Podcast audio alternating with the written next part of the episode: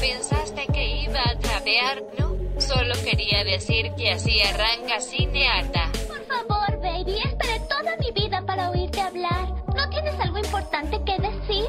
No me preguntes, solo soy una chica. Muchas niñas van a crecer queriendo hablar como ella. Adornos cuya única meta en la vida es verse bonitas, casarse con un rico y pasar el día en el teléfono hablando con sus igualmente vacías amigas de lo fantástico que es ser bonitas y conseguir un esposo rico. Cineata.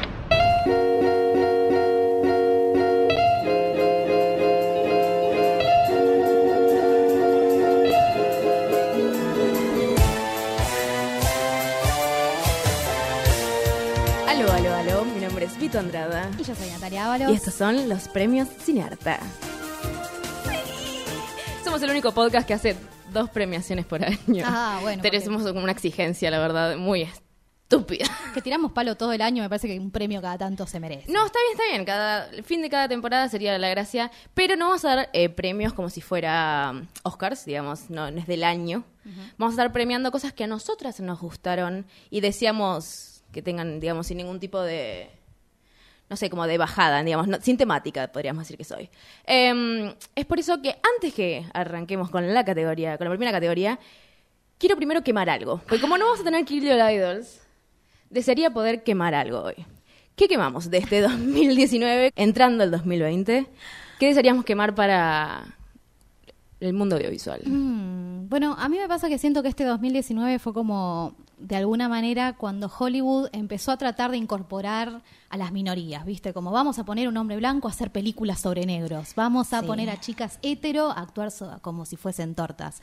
Y me parece que está muy bien que quieran hacer un poco de, de incluir diversidad. Me parece que el 2020 estaría bueno que quememos todas estas representaciones falsas y empecemos a poner a gente de las comunidades a representarse a sí empezando por el documental de Será Ley sobre el aborto en Argentina hecho por un hombre. Por favor. Porque sí, ¿no? Porque, ¿Por qué no?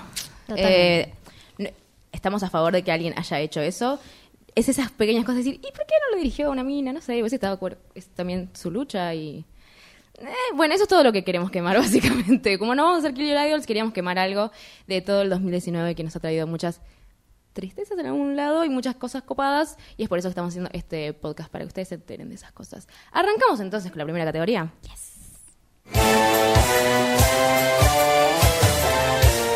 Mejor documental.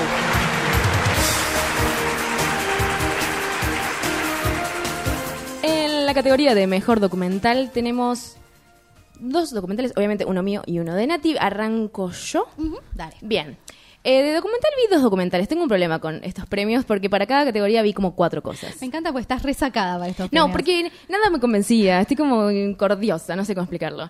Em, lo que sucedió fue que vi un documental que eventualmente lo voy a recomendar, sí, en otro episodio, en otra temporada, en otro año.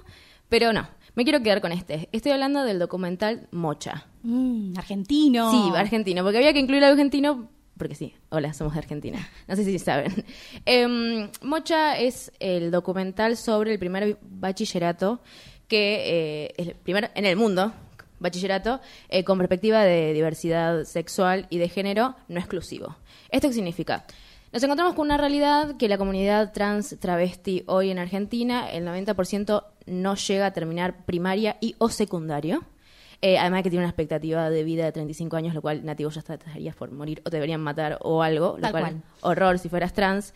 Eh, y justamente lo que viene a hacer muchas el Instituto Mocha es darles oportunidad a esa gente. Y lo que retrata el documental es un poco eso. eso ya- ellos arrancan como en el 2014 a hacer este docu con los mismos estudiantes que, y estudiantas que hay ahí en el instituto que está en eh, Federico Lacroce, en la Mutual Sentimiento, donde yo por primera vez hice radio. Ah. Sí, me di cuenta hoy. Se cerró el círculo. Fue tipo, yo conozco ese lugar, conozco esas escaleras. Fue tipo, ah, yo ya hacía un programa llamado Lunes de 10. 10 de la mañana los lunes, tipo, obvio. Em, cuando era chica. Bueno, cuestión, en ese instituto le dan la posibilidad a la comunidad trans y travesti, que es muy grande en Argentina, a que tengan una educación y que se sientan in- incluides. Esa es la realidad. Porque si hoy vas a un bachillerato público normal, 6, 7, no importa qué número, eh, es una realidad que no tiene ningún tipo de perspectiva y obviamente te vas a sentir excluido porque no están hablando de las mismas cosas que te suceden a vos o que tal vez no tienen un lugar de amparo y de como de estar cómodo más que nada, tipo, es lo que tendrías que tener como derechos, tipo, estar cómodo cuando te están educando de alguna manera y tener docentes que comprendan que hay diferentes situaciones de vida, entre ellas la comunidad trans o travesti o lo que sea. Y me parece que es un documental re tranqui, re chiquito, es tipo una hora diez. Ah, cortito. Sí, es re cortito y eh, va- te van mostrando tipo desde docentes, de secretaría académica, hasta las mismas estudiantes y estudiantas. eh, y hablan un poco de quién, es, quién era Mocha Celis, que es esta travesti que era de Tucumán y trabajaba en prostitución en Flores y la mataron de tres tiros por la policía. No es ningún spoiler porque nada, pasa esto todos los días, particularmente en Buenos Aires. Eh, y habla un poco de esto, ¿no? Como no tener educación o que no te que el Estado no te provea esa educación, eventualmente terminas haciendo cosas que no decías simplemente por poder vivir, que es básicamente prostitución. Nosotros acá en este caso estamos a favor, pero cuando lo decidís, ahora si no tenés otra opción, obviamente que no queremos que eso suceda. Y esto es lo que les, pasa a gran parte de la comunidad trans y travesti, excepto que sean mega recontrahegemónicas y estén en un programa de Telefe. Eh, posta. Sí, tal cual. Eh, y justamente habla de esto, como si no tenés educación, no tenés a dónde ir a laburar. Y lo mismo con vivienda. Algo que mucho no se habla de que al no tener a veces DNI cambiado lo que sea, las viviendas te rompen mucho las bolas para que te puedas quedar ahí. De hecho, todo el tiempo te desalojan. Eh, bueno, y ahí en, esta, en este docu cuentan un poco las vivencias de la comunidad. Eh, que me parece re. Sin, además, sin ponerlo como morbo, ¿viste? Como ellas que no pueden, no, cero. es- lo no, no, no va por ahí el documental, sino como, mira, estas son las vivencias reales hoy, Buenos Aires, Argentina. eh, y encontramos este instituto creado para todos y todes ellos que desean tener una educación. Así que me parece como ¡pirim! perfecto para darle, si te hago mi propia botonera, Eh, para darle un premio. Me parece hermoso en sí el instituto y este documental no sé, es hermoso. Ay, hermoso, me encanta, me encanta. No, es- está copado.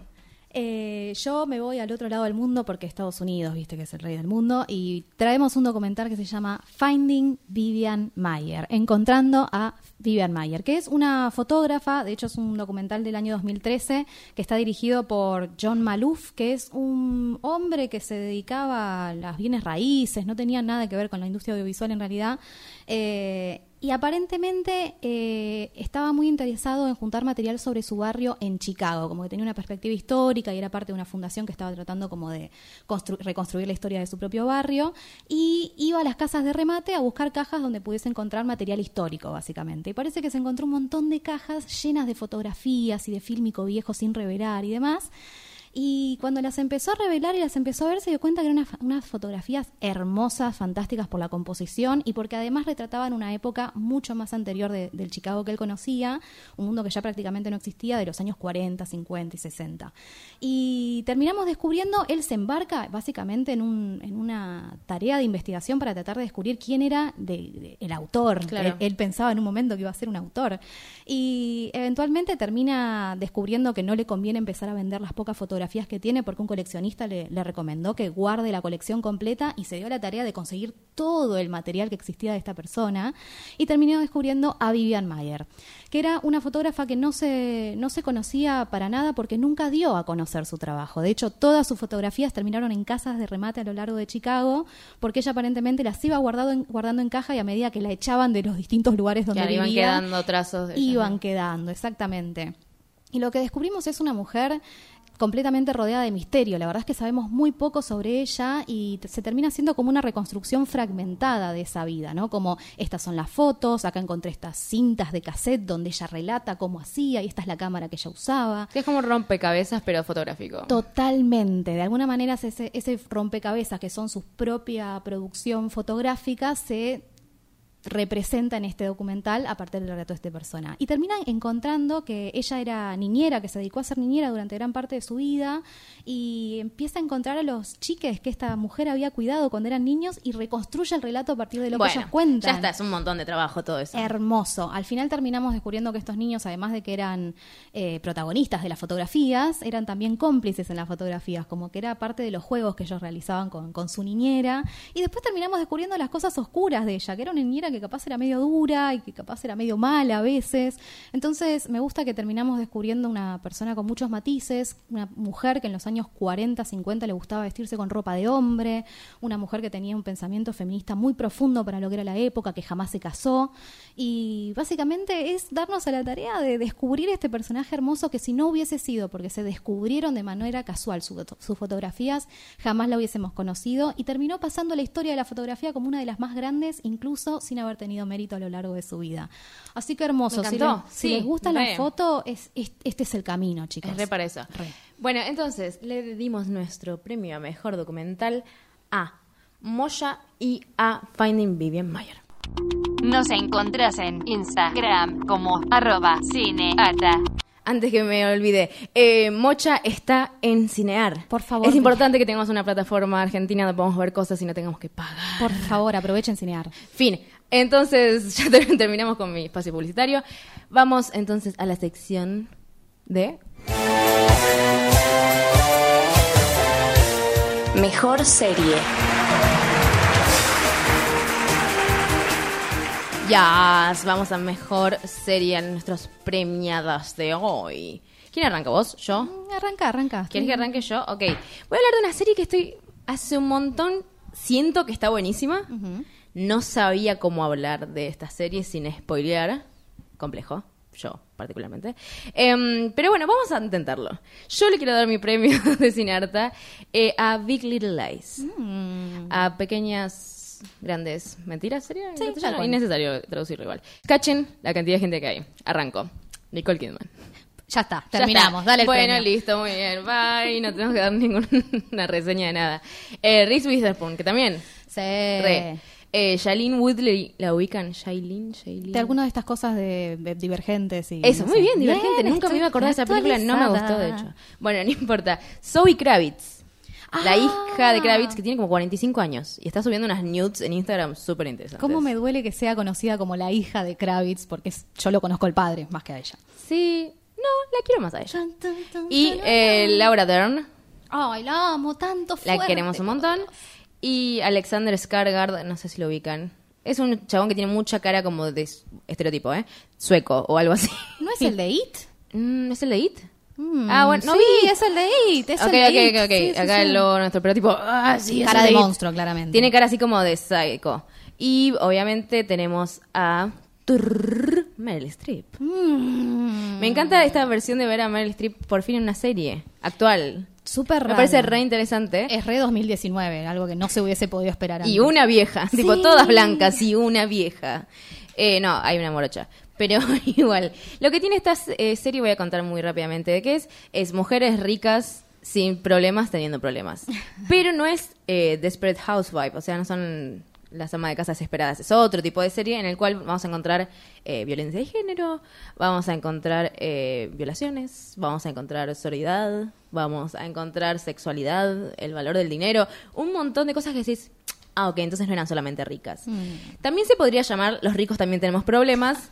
Eh, no se llama así, pero sí, es verdad que como crítica vamos a, criticar porque sigo siendo yo, a pesar de que son los premios, es muy blanco, pero es lo que quieren demostrar, que la gente blanca tiene ciertos problemas y que los maneja de diferentes maneras. En la primera temporada encontramos esta violencia de género muy fuerte, que ya en la segunda parte, que no voy a decir nada, pero medio que se resolvió de alguna manera, y es donde aparece Meryl Streep para mí en unos personajes más copados y tipo odiosos de la historia. De hecho, tipo tenía ganas tipo de tuitearle algo, como al personaje, no a Meryl Streep porque al contrario es tan está tan bien que le crees, pero es una abuela muy forra. Perdón, pero es que no le cree a, a básicamente Nicole Kidman de que el chabón la, le pegaba. Porque es la madre del, del Es abusador. la, es la del- exactamente, es la madre del violento. Y es tipo, no, mi hijo nunca podría hacer eso. Y, y lo ves en un montón de lados y la ves en las noticias. Cuando aparece algún abusador, algún violento, es que tipo, no, él no lo pudo haber hecho. Y más cuando son famosos. Claro. Eh, y es, es básicamente esa interpretación. Como de decir, tipo, ay, no, si era un ángel. Ay, pero no. La, y le recagaba palos para colmo. Eh, entonces empezamos a ver estos personajes como víctimas. Cada una es víctima de algo en algún punto. Algunas, obviamente, más eh, groseros y más brutales que y otros más chiquitos. eh, pero aún así todas dependen de otra cosa. Y lo que las une básicamente en la primera temporada se odian entre sí, son como esas frenemies que había- habíamos hablado de las ami... A mi enemiga. No me sale la palabra en castellano y sí en inglés. Em, que es esto como que, bueno, nos bancamos porque no tenemos nada, pues es un pueblito de mierda y estamos ricos y aburridos. Pero ya en las eh, fin de la primera y ya toda la segunda hay como una amistad entre mujeres muy fuerte, a pesar de que son todas diferentes y que tienen diferentes necesidades. Y hay como una sororidad en algún punto medio armada porque necesitan hacerlo por algo que pasó al fin de la temporada 1. Pero por otro lado, porque realmente se bancan, porque si no se bancan entre ellas, ¿qué hacemos? Eh, literalmente estamos solas, si no. Y me parece que ese está bueno como mensaje, pero también otra crítica que hubo fue como, bueno, esto es como el feminismo para vender. Porque tenés a todo este elenco de gente blanca y súper rica y súper fan, porque es súper famoso lo- toda la gente que acabo de decir, y es como venderte un poco lo- la sororidad forzada en algún punto, que por eso yo la primera temporada no la hablé, porque la sentía medio como, ay, no sé si le estoy viendo los hilos o qué. Y ya la segunda me recompró en el sentido de que, ok, bueno, les creo más que son amigas y que está bueno ser amigas de otras mujeres, básicamente. Eh, pero está buenísima, son dos temporadas y cada temporada tiene siete capítulos. Así que mm, en ese sentido es, es perfecta porque es como no tenés que sufrir mucho tiempo. en ese sentido. Eh, mírenla, es hermosa. Big Little Lies. Big Little Lies, me encanta. Esa es de la productora de Riz, ¿puede ser? Sí, Ay, si no me me equivoco. encanta, sí. Ahora lo googleo. Me parece que le- se puede mandar su- sus cagaditas siempre y cuando estemos tratando de entrar el tema con mujeres que... Es que ni siquiera es cagada, ¿eh? Yo lo estoy diciendo porque me gusta encontrarle el pelo al huevo, o como se diga. Creo siempre van a haber críticas. Está bueno que esté pasando, chicos. Gracias, 2019. Es que sí, y es una de las series más vistas en Estados Unidos. O sea, esas son cifras de Estados Unidos, pero en Estados Unidos es una de las series más vistas y además es corta en ese sentido. Eh, y nada, todos actúan bien. Está buenísimo ver de vez en cuando una serie que todos actúen bien y no tipo la basura de Netflix. De hecho. Bien, volviendo a la plataforma roja. eh, yo vengo polémica. Este, este, este episodio voy a estar polémica, me parece. Porque le quiero dar mi premio a Bojack Horseman. Ok, ok, ok, pero estamos en la mid-season. ¿Mm? Bueno, sí, estamos justamente en la mid-season, así que lo vamos a agarrar con alfileres. Ah, Chicos, muy bien, quiero que sepan. Es un premio que se puede sacar eventualmente en la siguiente temporada. Exactamente, es un premio potencial, es un premio de si, si les se portan bien, se lo llevan. Lo, te- lo dejamos acá guardadito para cuando lo vengan a buscar. Quiero hacer solamente un capítulo de premios potenciales. es como hacer, ¿cómo se llama? Ay, no va a salir ahora, nada. no La podemos pifiar, la podemos pifiar. Pero bueno, la verdad es que Bojack me, me generó muchas contradicciones internamente, justamente porque su personaje principal es un personaje lleno de, de contradicciones. Tenemos básicamente una fiel representación de lo que es la adicción y la, la depresión, y a lo largo de las primeras cinco temporadas podemos ver como su escalada de, y que va tratando de ser una mejor persona y siempre la pifia, y siempre son las mujeres de su vida las que tienen que terminar pagando por las consecuencias de eso, Sí. básicamente. Y para cuando llegamos a esta sexta temporada. ¿Vas de a cual-? No, no Ah, voy a bien. spoilear porque yo soy así. Y pues falta la mid-season, no, además. Falta la mitad de la temporada todavía. Pero sí sepan, a ver, a esta altura, si les interesa Bojack, ya llegaron en la quinta temporada y saben que llegamos como a lo peor que podían hacer que haga este personaje. Incluso antes de que estalle todo lo que fue el episodio de Weinstein, parece que ya estaban trabajando este guion, lo cual llama bastante la atención. Como que agarraron un poco algo que estaba en el aire, Sí, pero todavía no había obvio, explotado, sí. exactamente. Y lo que hicieron básicamente fue que este hombre termine en una escalada de adicción de pastillas y en un brote psicótico termine atacando a la coestrella de su programa y en un episodio de violencia, la verdad que horrible que a mí me hizo dejar Sí, de sí, ver sí. la serie durante un montón de tiempo. Y pueden escuchar más en el capítulo que hicimos de animación de mi podcast es un dibujo, eh, que lo pueden escuchar en Spotify. Exactamente. Pero en esta primer parte de la sexta temporada que ya salió y que eh, finalmente me decidí a ver porque soy una profesional y vivo por ustedes, Vivo por ella. Sí. Perdón. Básicamente empiezo a sospechar por cómo hicieron la delineación de estos primeros, de estos Sí. primeros episodios que finalmente vamos a empezar a lidiar con las consecuencias de las acciones que hizo durante todas las primeras temporadas, lo cual me parece maravilloso si este es el camino que estamos tratando de llevar. De vuelta, no lo, no lo podemos terminar de saber, pero por cómo lo delinearon hasta ahora pareciera que vamos por ahí y me parece que estaría re bueno eh, considerando todo el proceso que hicieron hasta ahora y cómo empezaron con un personaje que era el típico antihéroe y que todos veíamos cuestionarnos por qué lo veíamos y cómo de alguna manera para la quinta y sexta temporada parece que se están haciendo cargo de que y nos están queriendo queriendo hacer que nosotros nos hagamos cargo. Es que además lo podrían reevitar si quieren. Lo podrían re Porque le va bien en sí a la serie, o sea, no, ten- no tienen por qué hacerle un bien a la humanidad. Totalmente. Eh, de hecho, cuando la empecé a ver esta sexta temporada, pensé, listo, ya está, dejamos todo atrás y nos olvidamos y acá Sí, no sí, arranquemos otra nada. cosa, sí. Exactamente. Y no, pareciera que no, no es el caso. Me hizo acordar muchísimo a otra serie que la voy a traer a colación, porque ¿por qué no? ¿Por qué no?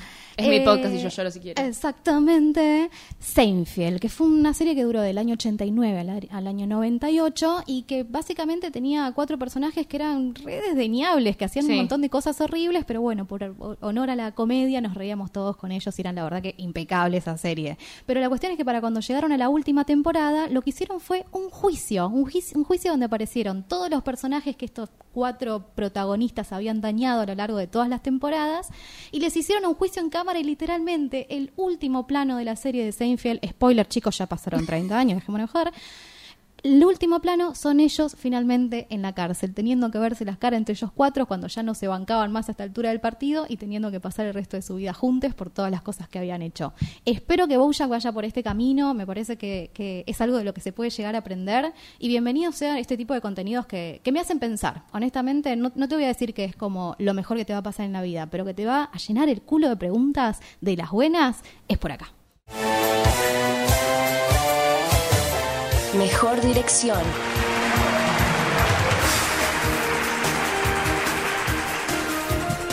Arrancamos entonces con la mejor dirección. Nati, ¿vos o yo? Vos. Arranca, arranca vos. arranca Ay, vos. hoy estás, que, que no quieres ir primera. Voy yo. Eh, vi My Days of Mercy. Es una peli que hace un montón que quería ver. Eh, es una realidad, la estaba buscando todo el tiempo hasta que se estrenó. Es, es- se puede encontrar online, hay que hacer un poco de esfuerzo, o me. Nada, manden mensaje y les digo dónde. Pero. mm, My Days of Mercy cuenta la historia de Lucy, interpretada por Ellen Page, y de Mercy, justamente, que es eh, Kate Mara, en la cual se encuentran en una situación dividida.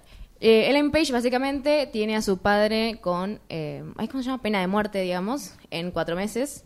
Y la encontramos a Kate Mara, el personaje Kate Mara Mercy, que está a favor de la pena de muerte y va a todas las penas de muerte. Viste como que hay gente con carteles de un lado, del otro y del otro. Bueno, Kate Mara se encuentra en el lugar del horror. Eh, y hay química entre ellas dos. Ay, me encanta. Hay tanta química que terminan obviamente t- teniendo relaciones sexuales y queriéndose y mimándose como una pareja gay. Pena de muerte y sexo. Sí, esos serían los hashtags. tipo, hashtag pena de muerte, hashtag gay, hashtag sexo. No, igual posta que eso resume bastante la película. Eh, lo que sucede es que mm, empiezan a tener esta relación en la cual Ellen Page y la familia realmente creen que su padre no mató a su madre, así que estamos hablando también de un femicidio, por eso que hacen todo lo posible para que el abogado los ayude a que sacarle la pena de muerte. Eh, la van a... Ay, no quiero spoilearla, pero no puedo. Pero bueno, se habla un poco de un femicidio, básicamente. Eh, y pero además de eso, que es como la temática grande que envuelve a estos dos personajes, podemos ver una relación entre ellas muy linda. Porque como es muy raro, pero es como poder encontrar empatía en el otro que no comparte tu ideología. Es medio extraño, sí, ya sé, yo no saldría con alguien tipo de las dos vidas. Pero esta película muestra que es posible, Ha al menos por un ratito. Sí. Eh, lo, que, lo que tiene esta película está dirigida por Tali Shalom Esses. Sí, anda a buscarla el ángulo. Es una directora iraní Mm. que ganó varios premios por su película anterior que era, se llamaba Princess y esta es como su primera película con habla inglesa y además tiene Hola Ellen Page y Kate Mara que son las mismas productoras de la peli. O sea, ellas produjeron la peli y después dijeron, bueno, ¿qué directora queremos? Ti, ti, ti, ti, ti. Y la eligieron a ella, a Tali Shalom ese. Me encanta mujeres contratando mujeres. Sí, sí, total. Y la química entre ellas está es, es muy lindo y tenemos escenas de sexo, lo cual milagro. ¿Cachondo, lindo? Sí, re lindo. Ellas son muy bellas igual. Eh, Ellen Page no sé si es tan hegemónica, pero creo que le damos. Para no mí sé. es muy palito ella. Sí, bueno. Pero van gustos, van gustos. Sí, van gustos. Bueno, pero a lo que voy es esta cosa de... es hay una posibilidad de encontrar empatía hasta en los lugares más sordios. Digo, porque estamos hablando de fucking pena de muerte, que acá no lo tenemos y nos parece re loco y re medieval en algún punto pensarlo. eh, pero sí. ¿Y sentís que hay un debate sobre la pena de muerte en sí? No, es, eh, te da los dos puntos de vista. O sea, el de Kate Mara es como a mí mucha gente que, o sea, como vi a mi familia afectada por muertes en, en asesinatos, no en accidentes, y a mí me levanta como cierta culpa o me algo verlo morir o saber que van a morir, ¿entendés? Como que tiene sus consecuencias. A lo cual, obviamente, el Page está como, no, a mí no me pasa eso. Eh, o sea, como que cada persona necesita como su segunda chance, qué sé yo, pero particularmente le toca que su padre, hay una posibilidad de que haya matado a su madre. Em, entonces es como, vemos los dos puntos. No terminas de estar de acuerdo con ninguno de los dos igual. Como que no es una peli sobre eso, es más una peli sobre la empatía dentro de lo, lo sórdido. Eh, me parece muy linda. Está muy bien filmada, ellas actúan muy bien. Eh, no sé, me parece re linda. Como que... A todo esto. Vi tres películas, dos películas antes, porque no me decidía. Decidí por esta, que conste. Las otras dos van a entrar en el primer capítulo de la siguiente temporada porque ya me vi en esta semana seis películas que no hablé, por cierto, y no voy a poder hablar. Estoy muy indecisa, no sé, debe estar la luna en algún lado. O raro. está muy bien el 2019 que te dio un montón de contenido recopado, negra. Sí. Puede ser. Cuestión. Recomiendo My Days of Mercy. Y Nati, ¿qué vas a recomendar? Bien, mejor director. Yo no puedo creer que todavía no hablé jamás de ninguna película de esta persona. Xavier Dolan, Javier Dolan, Xavier, no sé bien cómo decirlo honestamente. Creo que Xavier. Xavier Dolan. Es como, para- es como el subte cuando entras en Scalabrini que dice Scalabrini. Exactamente. Como Xavier. Xavier Perdón. Dolan. Estoy muy distraída. El niño terrible canadiense, la gran promesa del cine. Ahora capaz está hablando de que ya pasó su gran momento, pero honestamente no podemos terminar una segunda temporada sin hablar de sus películas. Sí, la verdad que Nati estaba insoportable. Sí, no, no, es una realidad. No, no se aguantaba más. La primera que escribió y dirigió y protagonizó era Yo maté a mi madre, Ya tu mamer, en el año 2009. De hecho, fue con la película con la cual logró llegar a Cannes. Se llevó algunas nominaciones, se llevó algún premio, pero siempre como en la, la- la parte de afuera, ¿viste? Sí, Como sí, lo, sí. lo menos importante. Eh, pero ya empezó a mostrar señas de que, de, de que era un chico bastante talentoso. Pensé que con esa película tenía 19 añitos nada más el Wow. pibe una criaturita. Eh, después tuvo varias películas que las deben conocer, Los Amores Imaginarios, Lawrence Anyway, Tom en la Granja, Mommy, del año 2014, es con la que finalmente se consagra en Cannes y se lleva el gran premio de honor.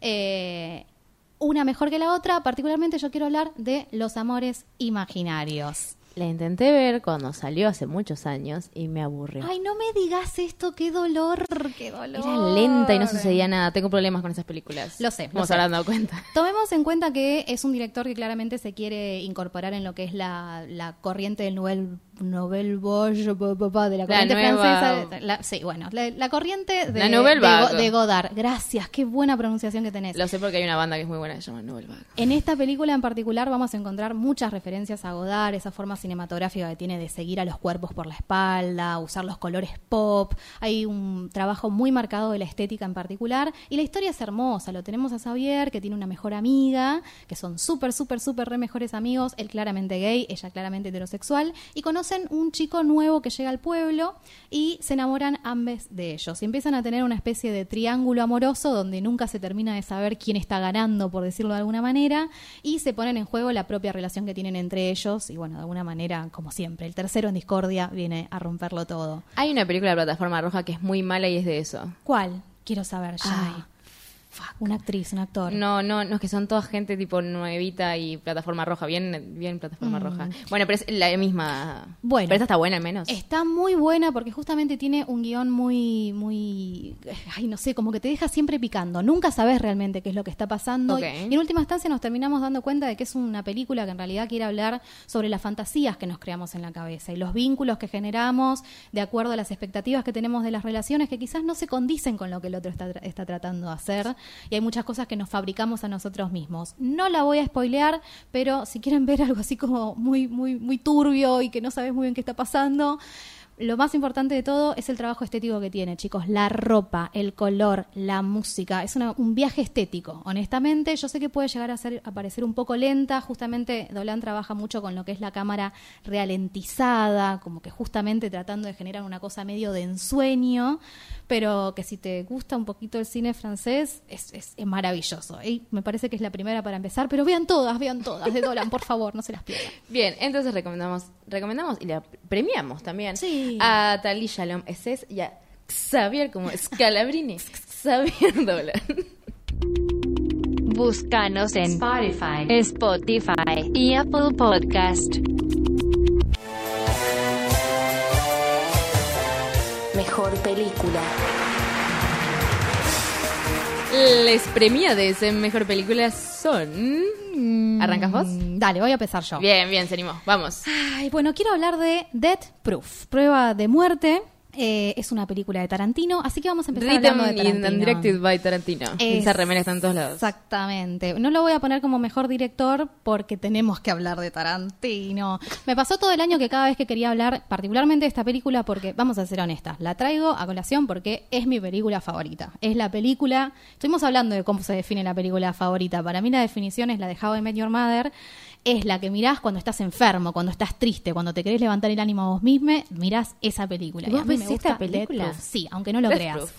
A ver, el tema con Tarantino es que todo el tiempo estamos dudando de es misógino, es un abusador, tiene alguna responsabilidad en lo que pasó con Weinstein, Pero yo creo que y demás. es más que nada porque lo queremos mucho. Vaya, yo no sé si lo quiero, pero la gente lo quiere mucho. O Justamente. sea, está clarísimo. O sea, a Woody Allen no lo puedes creer porque, bueno, ya es obvio, pero Tarantino es como... Está como en el pro de, de la gente del horror. Exactamente. Como en algún momento puede salir algo. Exactamente. De hecho, ya salió. A ver, eh, antes de hablar de Proof, quiero hablar de un documental que se llama Q, de, de Quentin, T, de Tarantino y 8 de 8. Los, las primeros ocho es un documental que hizo, dirigió una mujer, de hecho, y que se propuso analizar todas las primeras ocho películas de Tarantino, trayendo a todos los actores y actrices que pudo conseguir para que hablaran sobre la producción de esas películas. Si te gusta el cine de Tarantino, este es un documental para ver. Pero sepámoslo desde ya, que a mí me parece por lo menos que esta mujer lo que está tratando de hacer es lavarle las culpas a Tarantino. O sea, claramente es un documental que apunta a dejemos en claro que Tarantino siempre fue feminista y que está del lado del bien. De hecho, termina hablando, porque es inevitable hablar de eso, del caso de Weinstein, porque Tarantino trabajó durante toda su vida con la productora de Weinstein. Y lo que dice, básicamente, se nota que se quieren sacar el tema de encima muy rapidito, es que Tarantino sabía exactamente lo que estaba pasando, ahí lo quieren plantear como que es una cuestión como se supone que les pasa a todos en la industria, que no pudo decir nada porque se ponía su propio trabajo en riesgo y qué sé yo. Eh, lo cual nos parece, nada, preocupante, honestamente. Ent- Entendemos que siempre hay consecuencias y que es difícil poder levantar la voz, pero necesitamos específicamente que los hombres en situaciones de poder, especialmente los hombres en situaciones de poder, le respondan a los otros hombres que están haciendo este tipo de acciones. Sí, particularmente que vos decís como tienen que levantar la voz. O sea, ellos son los que privilegiados. Tenés voz, o Tenés sea, voz, a vos o sea, ya te dieron la voz. O sea, la tenés hace 20 años la voz. No, no vas a perder nada por decir este chabón se está usando de su poder. Y ahí es donde entra para mí en el PRODE. Exactamente, sí. Eh, además está esta cuestión de Uma Thurman que se lastimó aparentemente en un rodaje, que se habló mucho de que Tarantino no la había cuidado, eso también me parece que es problemático. aparecen como pequeños hilitos re chiquititos. No sé. Bueno, No digamos nada porque no podemos juzgar mucho más. solo quiero traer esto a colación para que sepan que no somos boludas y que estamos al tanto de que Tarantino tiene este temita. Pero, a pesar de eso, una tiene una historia y la verdad es que Dead Proof es una película que en su momento a mí me llegó muchísimo. Eh, ahora que terminé de ver eh, Once Upon a Time in Hollywood, me doy cuenta de que Tarantino está en una onda de... Che, yo soy feminista. Acuérdense que a mí me, me copan las Yo, yo mujeres. también tengo el pañuelo verde en mi mochila. El típico, típico aliade.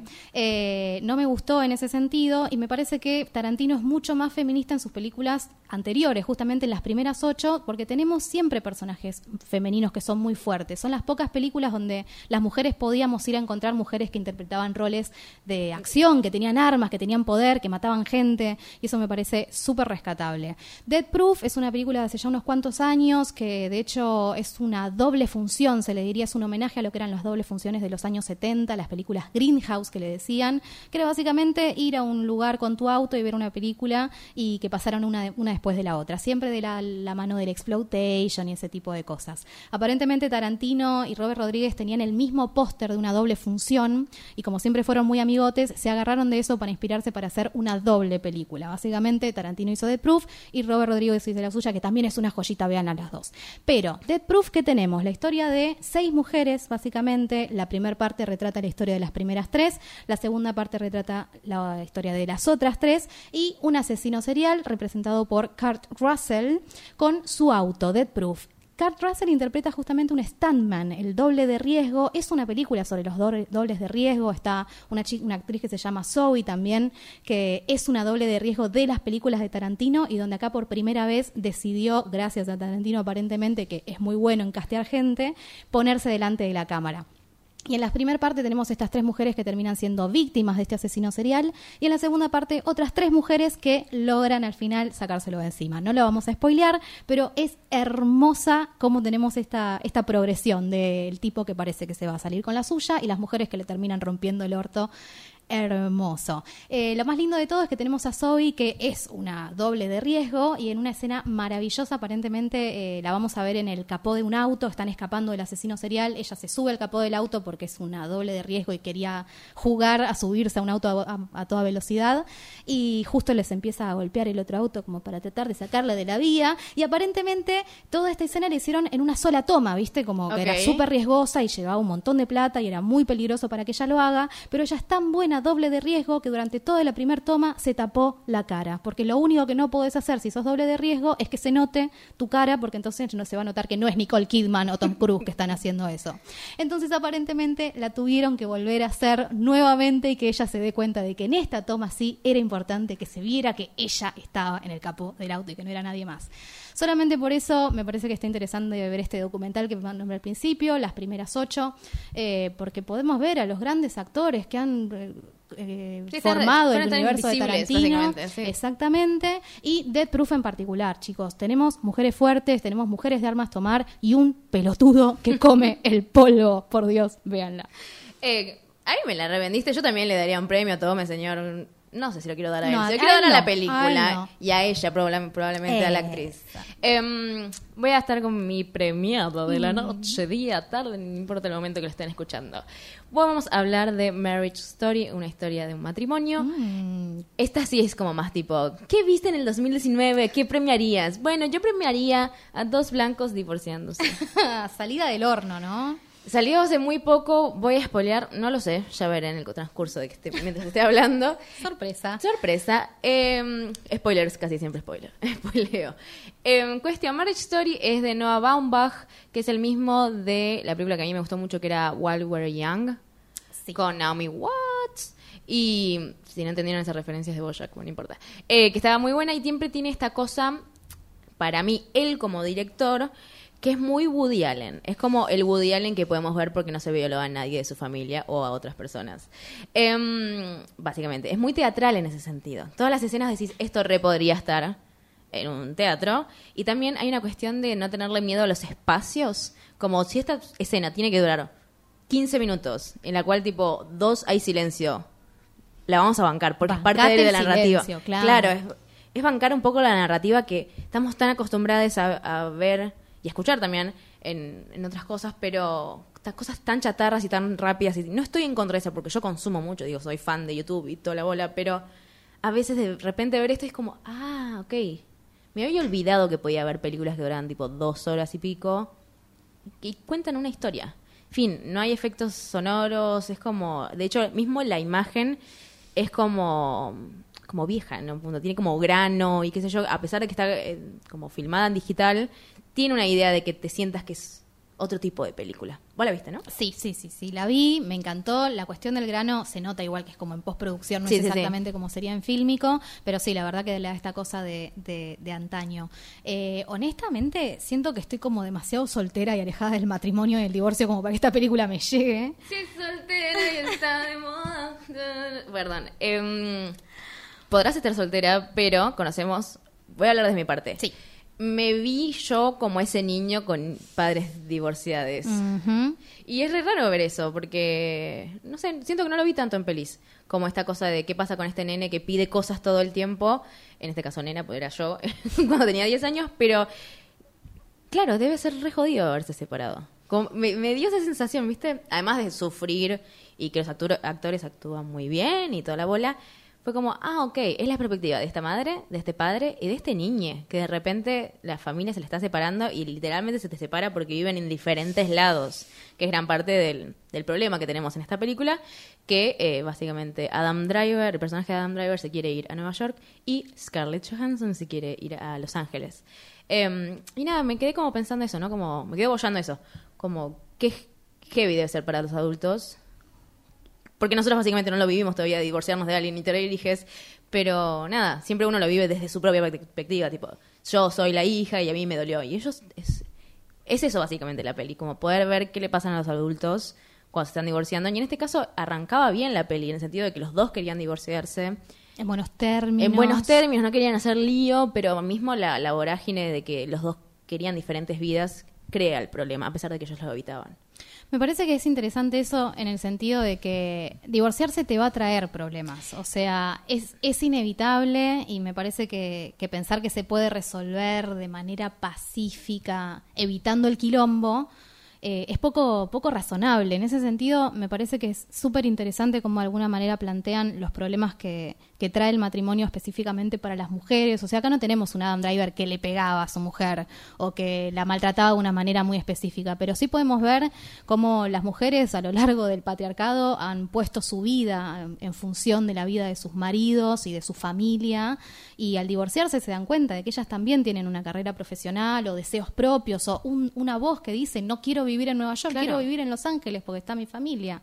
Y en ese sentido hay violencias muy sutiles que no tienen que ser necesariamente que te peguen, No, que, claro. que- que coarten tu deseo y tu voz y que no seas escuchada, también es una forma de Y violencia. además me pareció interesante que yo supuse que iban a ir por este lado de, ay no, él termina ganando. Una no sé por qué leí en varios lugares como él ganó y es tipo... Escuché lo mismo. Fue rarísimo, le digo, para mí no ganó, simplemente lo que sucede es que Scarlett Johansson arranca con una necesidad de tipo, che, yo necesito hacer otra cosa, y no vemos esos 10 años en los cuales ella flasheaba que estaba bien, pero adentro de ella se estaba pudriendo. Tal cual. Eso es lo que no vemos, pero ella te lo, te lo comenta muy bien cuando habla con la abogada, que es Laura Dern, que está nominada, de hecho, por el monólogo que tiene eh, sobre los padres y cómo al padre, siendo hombre, se le banca que sea tipo un descuidado y ausente, y la madre tiene que ser tipo la Virgen María, tipo una virgen que pare a Jesús y lo ve morir en sus brazos. Y ella una representación estoica. Laura Dern está para, para, para Oscar, no sé si está nominada. Está nominada para los Golden Globe, esta peli está re nominada para todos lados.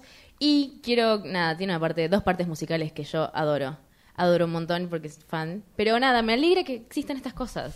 Porque, obvio, terminé de ver esta película y me tuve que ir a dar una vuelta a la plaza, de- tipo caminar a la plaza de 10 cuadras a dar vueltas y pensar, tipo, qué me había movido, porque me había movido todo. Wow. Entonces, eh, no puedo spoilear mucho más, pero véanla. Fuera de joda, eh, no es solamente el FOMO de, ay, salió una nueva de Netflix, cero. Es eh, realmente, está bueno poder creer que se pueden hacer cosas copadas. A pesar de que es una pareja blanca, rica, heterosexual. Pero bueno, aún así le damos estos premios. Un aplauso para Scarlett que se interpreta eh, ¡Eh! en su propio. Muy bien, muy bien. Por fin, la otra vez habíamos hablado de que no sabíamos decir una fucking película buena de ella. que no sea ella con su cuerpo. Bien, nos, nos tapó la boca. Gracias, Scarlett. Muy bien. Así que premiamos a Dead Proof y a Marriage Story. Premio Cinearta de Chocolate. Este es el premio Cinearta de Chocolate porque es nuestro propio podcast y podemos inventar cosas si queremos. Y esta es una de las cosas que inventamos, eh, que es el Cinearta de Chocolate, que es básicamente eh, premiar a militantes, se puede decir, premiar a figuras eh, en el espectáculo, en el cual decíamos, nada, darle un premio porque es tipo, gracias, está todo bien. Eh, ¿a quién, quieres hablar. pre- ¿a quién quieres premiar? Voy a llorar solamente a hablar de esto. Me parece un montón que quieras llorar por esto, pero dale. Jonathan Van Ness. ¿Por qué estás llorando por Jonathan Van Ness? Jonathan Van Ness no solamente es parte de Queer Eye, que si no lloras cuando ves Queer Eye, no sé qué te pasa en el alma mía. Serie pero en la es- plataforma está- está roja. difícil. Eh, Jonathan Van Ness es una persona no binaria eh, que se dedica en este programa básicamente a ayudar con cuestiones estéticas. Queer Eye es un programa donde tenemos a gays o personas queer ayudando a personas muy heteros a mejorar su vida en cuestiones estéticas y de cultura. su estilo de vida, claro, su básicamente. estilo de vida. Eh, un programa que ya me había gustado en su primer versión, de los 2000 y ahora volvió a salir y me gusta todavía mucho más y especialmente por Jonathan Van Ness, que es una persona que, que ha, ha sido bastante privada sobre su vida, pero en los últimos años, gracias a esta fama nueva adquirida, eh, sacó podcast, sacó libros, sacó un programa, incluso tiene un programa de una serie web que se llama Gay of Thrones, o sea, un- una, cantidad de cosas maravillosas. Lo que me gusta de este personaje es que, de esta persona, es que usa las experiencias de su vida personal para inspirarnos a todos. O sea, eh, el hecho de que haya hablado tan abiertamente de su propia orientación de género, que haya salido del closet eh, cuando adquirió su nueva fama, declarándose como no binaria, me parece maravilloso, algo que se podría haber guardado tranquilamente. Mm, habló públicamente de ser VIH de la adicción a las drogas, del abuso infantil del que, fue sujeto. Y me, me parece maravilloso y cada vez que, que usa su plataforma pública para tratar de ayudar a las personas que tienen estas mismas problemáticas y que no saben cómo resolverlas y sentir que hay alguien que te ve y que te dice que sí se puede y que nunca estamos tan rotos para no poder ser arreglados, me parece maravilloso. Lloro cada vez y el día que te conozca, amiga, por Dios, por Dios, ¿cómo voy a llorar? No puedo creer que tanta emoción por Jonathan Manés. Ahora que lo dijiste, comprendí, yo también le doy el premio. Sí, aclarando Pero que es el, el personaje de barba, pelo largo y tacos altos porque mide un metro ochenta y tres y además usa tacos. O sea, con Sí, eso ya es, está. es- es- es un obelisco, básicamente. sí. Es el Ah. obelisco gay con pelo. Perdón, Em, Pero no, particularmente siento que también yo quiero darle un premio. Tipo, está bien. Te lo voy a- te- está bien. Sí, me hace sentir bien, Jonathan Manes. No sé si me voy a poner a llorar. Pero bueno, no, no importa. Voy a mi premio. Yo le quiero dar el premio de chocolate a Ellen Page. Sí, ya sé que hablé hace 15 minutos de una película de Ellen Page. Intenté hacer otra cosa para dirección. Vi dos películas, no me gustaron, así que se repite, es mi podcast. Ellen, Ellen. Ellen Page es básicamente la presidenta de la gente queer en Estados Unidos. Si hubiese un lugar donde darle, tipo, una... Ay, un bastón y la cosa esa que te ponen ahí. Ay, chicos, La banda presidencial. Gracias, la banda presidencial. Es que me salía otra palabra, no me salía banda, no importa. Ellen Page, particularmente quiero recomendar que vean algo que se llama Gaycation, que es un programa de National Geographic em, en donde va a diferentes países como si fuera una vacación, bueno, sí, vacaciones, y se encuentra con diferentes problemáticas y virtudes de ser gay, queer, LGTB, cualquiera de las letras que vos desees ser en diferentes países. Particularmente hay uno que fue como el más eh, viralizado, que es cuando va a Brasil y habla con Jair Bolsonaro, hoy presidente de Brasil Cierto. que en ese momento era diputado, todavía no era presidente, y habla con ella muy confro- confront- como respetuosa, pero lo confrontaba también como diciendo, vos sabés que yo soy gay y según tus palabras ahí me tendrían que haber pegado más para sacarme lo gay dentro de Pero mí. impecable la altura no, y ella que tiene una cara tipo como de piedra, como le quemaría la oficina en este mismo instante, pero no puedo porque hay cámaras. Eh, y en ese mismo capítulo vemos un montón de cosas re fuertes, desde un asesino a sueldo que mata gays, ya sea porque alguien le paga o porque él realmente los odia. Y ella está ahí como dura y vos decís, ay, corre, amiga, corre. Eh, pero no, obviamente es National Geographic que deben tener algo de seguridad y le habrán pagado a este hombre. Pero también tiene cosas buenas. O sea, cómo se vive tipo el carnaval de Brasil y cómo vive la comunidad queer en Brasil. Particularmente ese es uno de los primeros capítulos y es el que más se viralizó. Pero está bueno como ella quiere meterse dentro de estas comunidades y estos países para entender que no todo es yankee, Landia, digamos. Tal cual, creo que fue uno de los primeros proyectos que hizo después de salir del closet y fue como, ah, listo. No, Claro, no, de no hecho- queda en el discurso y Claro, había hecho un discurso como de ocho minutos explicando de que, nada, saliendo del closet básicamente. Luego también denunció al director de X-Men, Brett Ratner, porque la hizo salir básicamente del closet enfrente de todo el mundo cuando ella todavía no había salido públicamente. Eh, ya este, igual este director lo sacaron de X-Men porque tuvo otros problemitas con otras actrices. Pero nada, habló también de esto que la obligaban a vestirse más femenina. Como que siempre está denunciando cosas y me parece que está bueno poder tener alguna referente. eh, nada, menos en esos países que vos decís como que todo el mundo va a levantar lo que haga Ellen Page y es necesario que al menos desde esos estratos tan altos empiecen como a bajar línea de cosas copadas y de cosas que hay que tener atención, qué sé yo. Eh, vean Gaycation, porfa. Vean Queer Eye. No sé cómo termina Premio Cine Arte hablando de Queer Eye. Pero este es el último programa. ¿Volveremos? No lo sé. pidan. No, no sé, no sé. No, no lo sabemos. Es real, no lo sabemos. Eh, igual es, vayan a Instagram, a arroba ahí se van a enterar. Vamos a seguir subiendo cositas. Pero posta que, no sé, vamos a dejarlo así en el halo de misterio. tipo, uh, tal vez, no lo sé. Agradecemos a Facu Tapia por la producción, a la China por la... A la China como si la conocieran. A la China Maldonado por la edición, Lobo por la operación, a Radio Éter que nos ha dado este año este hermoso espacio. Eh, esto es una producción de Siga Bertov. Mi nombre es Vito Andrada. Soy Natalia Ábalos. Y esto ha sido. Cinearta.